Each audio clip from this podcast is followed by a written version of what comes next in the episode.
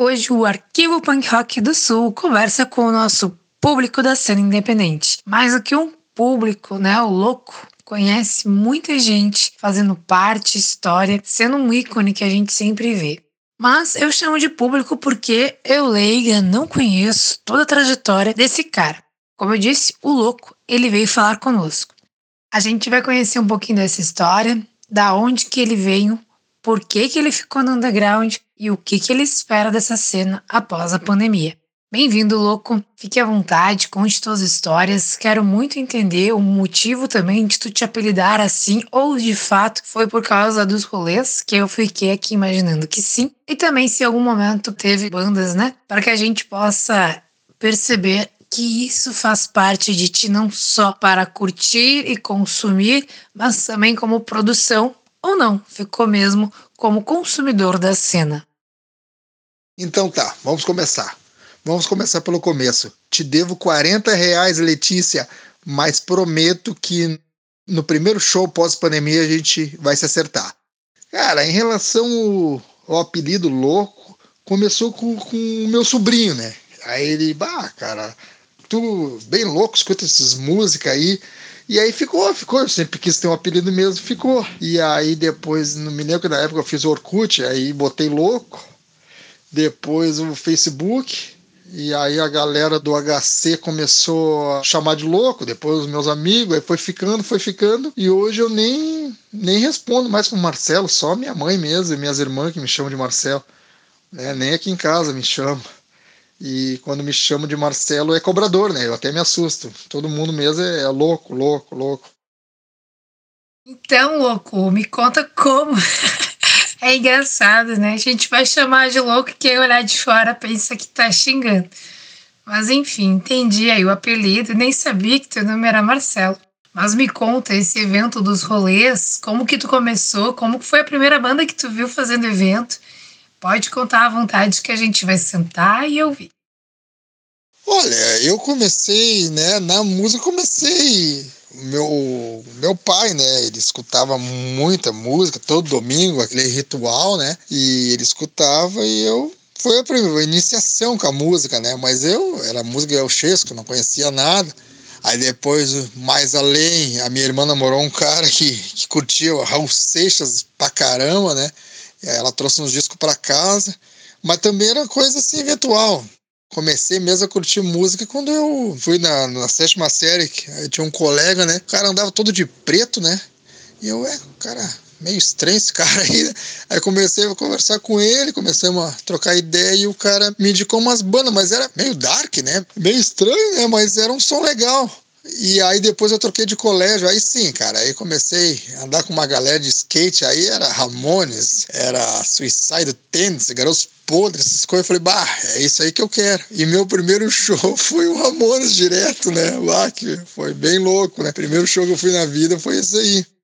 E depois do primeiro show, né, eu, na verdade, eu achava que só tinha banda uh, grande, banda, banda famosa. Aí depois, né, foram me mostrando, não, cara, tem gente que faz som também, não é só famosa. Eu falei, pô, é legal, cara. É, aí começaram a me explicar o que, que era um underground. Aí eu fui colando aqui em Cachoeirinha, que tinha o um evento Rock na Calçada. Aí fui colando com as outras pessoas, fui indo, aí fui conhecendo o pessoal do Bio, conhecendo os shows, né? E fui indo, fui indo, né? Alvorada, Cachoeirinha, Viamão, todo quanto é lugar eu fui indo e eu fui gostando, fui gostando, fui acompanhando, né, cara, um monte de banda e fui me interessando, né? E aí sempre quando eu vou, uh, quando dá, compro um mercê, compro um CD, dou um apoio para as bandas, né? E foi assim, o primeiro show de banda assim underground, cara, se não me engano, foi no Araújo Viana, cara, que era o Ultraman tocar em um e um monte de banda junto com eles. Eu acho que foi o primeiro. Aí depois, bah, rodei toda Porto Alegre, Cachoeirinha, Alvorada, Viamão, Campo Bom, Noia, tudo quanto é lugar, esteio, Canoas, né? Que nem eu digo, louco vai em tudo quanto é lugar, é amigo de todo mundo aí, pelo menos eu, eu acho que ninguém, ninguém me odeia. Quanto a, a tocar instrumento, Ah, eu, eu sempre achei legal guitarra, sim, sempre achei legal cantar, mas tudo em casa, né? Tanto é que tocar eu nem toco, né? Tenho guitarra, mas não toco. E cantar eu dou uns berros aí. Mas nunca me interessei, cara, nunca me interessei. Uh, até um dia desse, um primo meu me disse que eu sempre queria falar, não conseguia. Ele falou, bah, cara, o nosso lugar é ali embaixo, cara, agitando. O nosso lugar é ali. E não de uma forma pejorativa, de uma forma muito legal, cara. Eu acho assim, bah, cara, eu gosto de, de agitar, né? O Taz já me convidou para cantar, mas eu não, eu não sei nem cantar inglês. Eu falei, não, não, Taz, o meu lugar é embaixo ali, enchendo o saco, quebrando tudo ali, né? No bom sentido.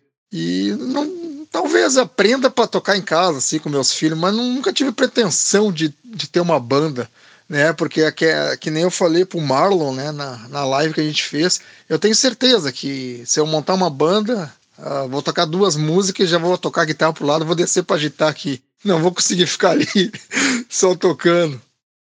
Quanto ao futuro da cena, Letícia, eu vejo assim, eu vejo uma coisa uh, pós-pandemia, né? Cara, uh, a gente viu o que, que é sem música, né? Então, nós não temos mais o que reclamar. Se quando tiver a música, vai lá. Claro, cara, que eu não vou ser hipócrita de exigir, ah, vão 10 show, vai os 10 show. Claro que não. Mas tenta te afastar do zero. Pô, 10 show vai em 5, né? 10 show vai em 6, né? Tenta te afastar do zero. E eu vejo muito assim, coisa que o, que o Rempadura faz, que eu sempre achei que tinha que ter isso, essa mistura. Não tenho, porque ah, é só banda de hardcore. Não, é só banda de metal. Não, cara nós temos que dar um jeito de trazer assim, uma banda de reggae, banda de rap, uh, uh, metal, hardcore, misturar, cara. Sabe? Não tem por que separar. Ah, vai ser só, só hardcore hoje. Ah, não, vai ser só hard rock. Não, traz todo mundo junto. E aí o cara que só gosta de hard rock vai, vai olhar o hardcore. E o cara que gosta só de metal, né? Eu, para mim, eu sempre digo, né? Para mim é tudo camisa preta, cara. Para mim é tudo camisa preta. Não tem, não é metaleiro, não é hardcore, não é. Para mim é camisa preta certo? Ou camisa rosa, ou camisa, né? A camisa preta fica só o jargão, né? Cara, não tem, não, eu acho que o futuro é esse aí. Tu, tu tem que misturar, tu tem que fazer em praças, né? Que nem ali de esteia, tu tem que fazer, tu tem que chamar o pessoal, tu tem que renovar, né? Até porque o louco já tá saindo de cena, né, velho? Então tu, tu tem que renovar o pessoal, tu tem que chamar e fazendo esses eventos, assim, ah, mas eu vou fazer um evento que o pessoal não curte som. Pô, não curte, mas quem sabe se amanhã depois não começa a curtir, né? Tá ali, tu tem que levar ao, ao pessoal, né? Eu, eu acho que, que, que é esse o futuro, cara. Não ficar ah, restrito naqueles velhos, ah, uh, tem que ser só, só o puro metal, vai. Aí vai 20 pessoas. Não, cara, não é assim que funciona. Eu vejo os outros estilos musicais, não é assim que funciona. Então por que, que o nosso teria que ser assim? Não, não pode, né? O pessoal tem que. Não, vamos misturar tudo. É, traz o pessoal do reggae aí, bah, não conhecia hardcore, mas agora vou começar a conhecer. Ah, não conhecia uh, metal, agora estou começando a conhecer. E é, eu acho que é aí o futuro. Tu falar assim de misturas, né? A gente sabe que existe várias tribos e várias tribos gostam de estar com as suas tribos, mas isso acaba faltando oxigênio para renovar a galera, né? Então, também se deixar conhecer outras tribos, né? Ah, o pessoal do reggae gosta de ficar numa vibe do reggae do início ao fim. Mas o quanto também pode ficar numa outra vibe e ser tão boa quanto ficar só na mesma enfim, a gente entender que dá para fazer essa mistura não só com a música, mas com as tribos, com o público, com quem, com nós ali, né, louco? Eu e tu somos públicos dessa cena e nosso lugar é ali embaixo, como tu mesmo disse. E eu concordo muito bem, porque é ali meu lugar, é ali que eu sei fazer alguma diferença, é ali que eu ajudo a trazer um pouco de cultura a outras pessoas e fomentar, né, a cena para que chegue mais galera perto. Mas louco, tu falou ali do rock na praça, e o rock na praça é recheado de histórias. Tu consegue lembrar de um rock na praça aqui pra gente ficar matando saudade, daquela aglomeração, daquele som alto, né? Da microfonação, da bateria voando de um lado, voando do outro. Consegue me lembrar de histórias, seja no Rock na Praça ou de outros que tu vivenciou, que tu gostaria de estar compartilhando aqui conosco? Bah, lembro de várias histórias, né, Letícia? E uma coisa que eu sempre me orgulho muito de nunca ter entrado num show underground de graça. Eu nunca uh, quis entrar de graça, sempre paguei, sempre quis pagar porque eu sei que é complicado, né? Para o pessoal que está organizando, quer dizer, eu nunca entrei de graça, exceto uma vez só, num show em Canoas, uh, lá na antiga estação, que eu não sei porque cargas d'água eu acabei sem dinheiro e estava esperando um amigo, e esse amigo não veio. E eu fiquei ali que nem cachorro quando fica olhando a, aquela galinheira, né, olhando ali. E aí o Nata, eu conheci o Nata, sim, de outros carnavais, mas não era amigo dele. Aí uma hora ele falou, bah, ô meu, tu quer entrar aí? E eu falei, cara, eu tô sem dinheiro, velho. Eu tô sem dinheiro. Eu tava de moto, mas tava sem um pila no bolso. Ele, não, velho, entra aí, depois a gente se acerta. Foi a única vez que eu entrei de graça em um lugar, assim. E eu peguei, até um dia desse eu tinha falado, ô, Nato, tô te devendo cinco pilas. Não, capaz, esquece, né? E outros shows, né? Peguei, sempre paguei, no, seja lá no Signos, no Trilha, né? E esse da Rock na Praça ali, o que eu me lembro foi que eu, eu nunca tinha ido. Eu conhecia, ouvia as histórias, né? Mas nunca tinha ido. E eu fui no domingo de tarde. Eu pensei assim, cara, será que domingo de tarde vai dar gente, né? Quatro horas da tarde. E aí eu fui, foi eu, o Taz, o Denis. Depois o Gabriel Puro já apareceu. Meu Deus, quando eu cheguei lá tinha todo mundo tava lá, até o seu Madruga tava lá, né? O senhor que veio de pipoca lá. E eu, porra, cara, que loucura! É, eu achei sensacional aquilo ali, porque não era o que eu esperava. Eu achei que teria gente, mas não tanta. Achei que teria só o público do rock, mas não. E foi, entrou noite adentro, né? Punkzilla, pessoal Drop Dead, me lembro que tocou Rempadura, e eu pensei assim, ah, que coisa legal, tu, tu tá ali, porque muita gente não tem dinheiro, né, Letícia? Muita gente não tem dinheiro, porque envolve passagem, envolve entrada, envolve, tem muita gente que não gosta de sair sem tomar uma birinha, né? Então, quer dizer, envolve dinheiro. Aí se já é um casal, já é dobro. E ali o rock na praça tem isso, ele é de graça. Tu só tem que chegar. Aí tu vai de bicicleta, vai de skate, vai de Uber, racha o Uber em cinco pessoas, quer dizer, ele te proporciona isso né? Tu não pode dizer, bah, não fui porque eu não tinha dinheiro, não, cara. Dá para ir, certo? É só querer. Então, bah, isso é sensacional. Tu, tu consegue levar a arte pra pessoa, né? Porque não é todo mundo. A gente pensa assim, ah, quem é que não tem 10 pila? Não, não é bem assim, cara. Se é um casal, já é 20. Se toma uma coisinha, já é 25. Se tu pega e, e tem que ir de Uber, já aumenta para 50, certo? Então é complicado. E o rock na praça, ele bate, tu pode ir né? Tu pode ir tu, a tua namorada, teus primos, mãe, e isso, bah, é, é sensacional, né, cara? Para quem, quem, quem lida com cultura, tá todo mundo ali, tá ali, é só ir, né? É só ali. É que nem eu sempre uso exemplo de livro. Pô, o livro não pode ser caro. Não pode ser caro. Tu não pode botar um livro a 80 reais que a pessoa não vai poder comprar. Então, né, tu tem que deixar a pessoa pelo menos encostar ali, né, cara? Vamos fazer uns preços acessíveis. Então, bah, quanto a isso de show, assim, bah, é, é sensacional tá ali a pessoa ao livre, só ir, né? Então, essa é uma lembrança boa, que eu, eu me assustei quando eu cheguei. Foi a primeira vez que eu fui, eu achei que teria gente, mas não tanto. Um monte de diversidade, assim, de pessoas, né? Tinha a senhora de 60 anos, tinha a criança de 5, né? E eu pensei assim, bah, cara, é isso aí, isso aí que eu acho legal. Bah, eu acho sensacional mesmo a cultura sempre afastada de nós, né? A gente percebe que a gente bate palmas quando tem um evento público, gratuito, algo que a gente poderia ter o costume de sempre ter e fiscalizar para ter, porque está em lei em muitas cidades para ter acesso a todos, todos ter acesso àquela música, aquela obra de arte, aquela pintura, aquele cinema, aquele tudo mas não fiscalizamos, não batalhamos tanto quanto eu imagino que deveríamos para todas as pessoas terem acesso.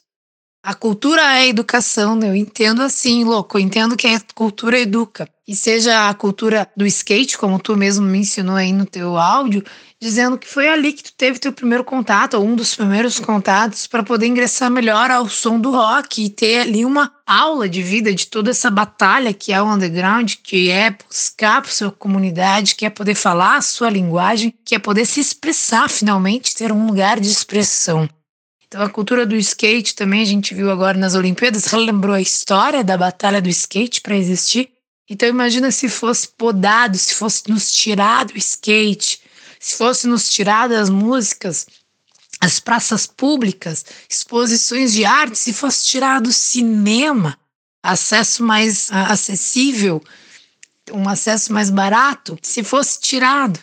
Quantos filmes não teríamos visto, quantas músicas não teríamos ouvido, quantos esportes não teríamos feito e participado em coletivo, em comunidade, e nunca íamos nos identificar finalmente como um ser humano que participa da sociedade e simplesmente é abusado, usufruído e de uma maneira que simplesmente a vida acaba e vem outra pessoa no teu lugar e continua fazendo tudo para um sistema acontecer. Louco, eu sei muitas dores que esse underground passa e eu sei também que tu sabe. Então, conversar com alguém que está ali no, no palco junto comigo, embaixo do palco, né, ou na frente do palco, é entender o que, que a gente está esperando da casa de show, do, da praça pública, da prefeitura, da banda, que esse artista que está ali em cima, ele saiba e lembre, carregue essas bandeiras, né? Para todos, todos, todas aquelas pessoas que estão ali. Quanto a isso, uh, relação à cultura, uh, a única coisa boa da pandemia, para mim, se é que dá para dizer que foi boa, é mostrar o quanto a cultura é importante, certo? Pô, eu, música, tudo bem, eu ainda consegui escutar em casa, mas sem shows, sem cinema, sem teatro, sem obra de arte, como a vida é vazia. Tu sabe, tu vai trabalhar, tu volta, olha a TV, tu vai trabalhar e volta e olha a TV. Como a vida é vazia desse jeito, sabe? Nada contra quem não gosta de, de arte, quem não gosta de cultura, nada contra, apesar que eu acho impossível né? Uh, alguém não, não, não olhar pelo menos uma novela, alguma coisa, um seriado, uma série. Quer dizer, não, não adianta, é, é, tu vai ter que arte na tua vida, certo? Que nem uh, em relação à música. O Spotify, as pessoas reclamam isso, aquele outro. Eu acho uma maravilha. Tu com 15 reais, tu consegue fazer uma conta, duas pessoas, e tu tem todas as músicas do mundo Tu não tem o CD, tudo bem, mas tu tem as músicas, tu pode escutar, tá no teu alcance. Eu ainda sou um velho colecionador, eu gosto de comprar uh, CD, eu gosto de ter a mídia física, certo? Mas o Spotify tá aí. É que nem eu sempre digo, o Spotify é uma conversa pelo WhatsApp, o CD é uma conversa pessoalmente. É o louco com as suas analogias. Quanto às agruras do underground, uh, eu tenho um relato muito interessante que é um, um, brother meu aqui de Gravataí, o Bodão, não é o da Rempadura, é outro Bodão. E eu sempre falo isso.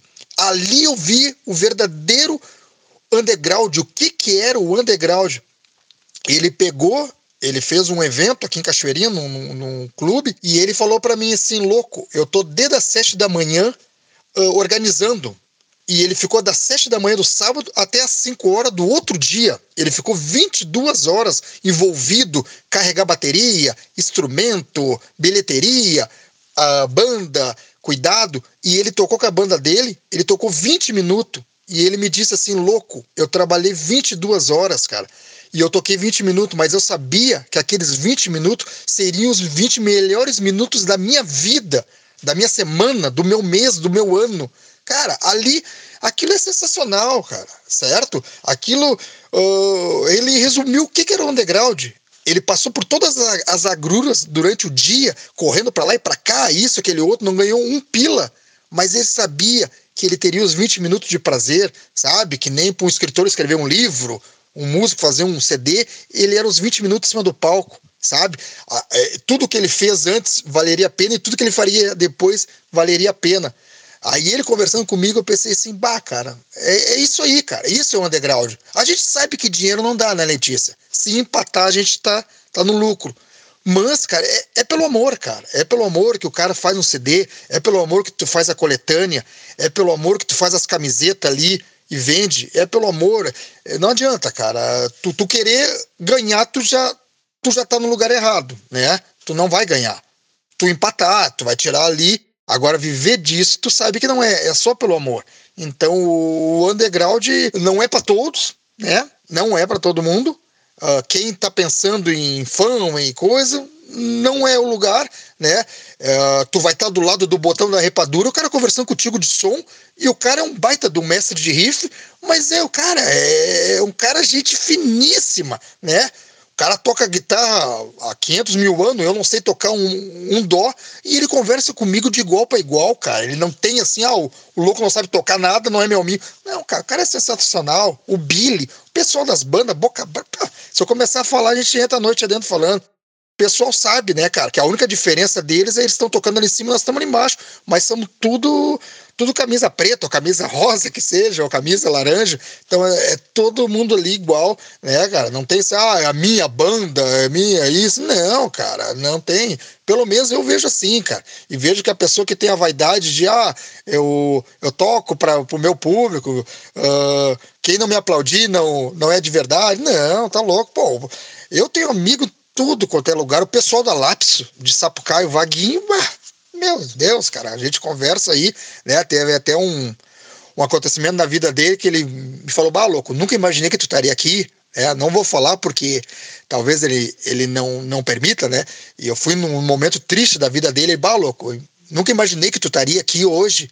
E eu falei, cara, amizade não é só em festa, cara, amizade é na, na tristeza também cara, gente finíssimo, o pessoal todo, né, cara? Então, é, o underground, infelizmente, não é para pouco. Se tu chegar já querendo solar, ah, a minha banda, ah, ah, isso, ah, aquilo, né? Cara, já teve gente que veio conversar comigo e falou, bah, louco, eu achei que tu era um cara muito xarope, cara, né? Porque tu tá sempre no rolê, conhece coisas e achei que tu seria chato conversar contigo, achei que tu seria o tiozão. Eu falei, cara, eu cada dia aprendo mais, cara, aprendo com essa gurizada, aprendo com, com todo mundo, né, cara, não tem, comigo não, não tem tranqueira, cara, o louco que tu vê no, no Facebook, no WhatsApp é o louco ao vivo, né, é, sempre, vai ser sempre o mesmo maluco aí o louco simpático, o louco com o sorrisão, com, com a barba, com o cabelo, com a camiseta preta, alto, meu Deus, para de mim tá um gigante. Esse louco querido que a gente gosta e sente falta quando não aparece. E quando aparece, nem faz questão de chegar chegando. Fica lá no canto, espera a banda terminar, passa, compra alguma coisinha, passa por conversa com a galera e depois volta lá pro cantinho escutar banda demais, louco. Eu gosto muito que a gente tá ali junto, vivendo esse momento, aproveitando essas bandas, as bandas que tu citou, Rempadura, ah, Boca Braba, Lápis de Insanidade, eu acho que é esse, né, que tu falou. A gente tem que valorizar muito. Porque é porque eles continuam que nós, como público, estamos ali também. E sim, né? A gente vai conhecer pessoas que imaginam que tem que ganhar dinheiro com essa galera foi uma das primeiras coisas que eu imaginei, é que precisa, antes de qualquer coisa, de vender uma camiseta, é levantar as bandas e mostrar trabalho. Depois disso, aí se a galera quiser levar o símbolo do teu trabalho no peito deles, então tá ótimo. Mas não é um lucro, né? Se sustentar família, o que é triste, porque tem condições sim de ser um país cultural e que valorize muito suas culturas e que não faça o artista ter que ter dois trabalhos, né? O trabalho de carteira assinada e mais o trabalho de artista, porque é um baita de um trabalho. Mas para sustentar a arte, que é o prazer, como tu me disse do amigo aí, uh, ficou 20 minutos, para ele sustentar um prazer é um trabalho imenso. Mas é o amor que vai movendo. Esse amor, eu concordo, eu vou junto com esse amor, mas busco também batalhar por esses artistas em algum momento, ter esse olhar não só de si e da sua comunidade, mas também de lugares que possam sim trazer um pouco mais de abertura, que seja, né? facilitar um pouco mais a vida. Então, é bom a arte para todos e a gente precisa sentir que aquele artista quer viver e pode viver de sua arte. Por que não? Porque perder artistas, né, para empregos tradicionais? Quantos caixas de mercado quantos flanelinhas são artistas, mas não podem acreditar no seu talento para sustentar a sua família, sendo que o talento e o sustento dele também daria prazeres e alegria para tantas outras pessoas. Mas enfim, se a gente for falar de tudo isso, a gente precisa se encontrar, ter um evento para sentar e dialogar por muito tempo. E que falta louco faz de sentar e conversar sem hora para acabar. Mas eu me despeço, agradeço teu tempo, agradeço tuas histórias, sei um pouquinho mais de ti. Fiquei muito feliz que tu tenha a camiseta do Arquivo Punk Rock do Sul e tu também tem a coletânea, né, da Bandas Antifascistas. E que quando tiver material, eu quero fazer questão de te entregar e na hora que tu quiser, quando puder, tu paga. Porque é isso que dá orgulho. Pessoas boas carregando esse símbolo de luta e de resistência, que é a nossa contracultura. Eu queria também agradecer o pessoal do arquivo Punk Rock aí, né? pela, pela caminhada, principalmente a ti, Letícia, né? Por, pela caminhada, por acreditar que é possível, por não desistir.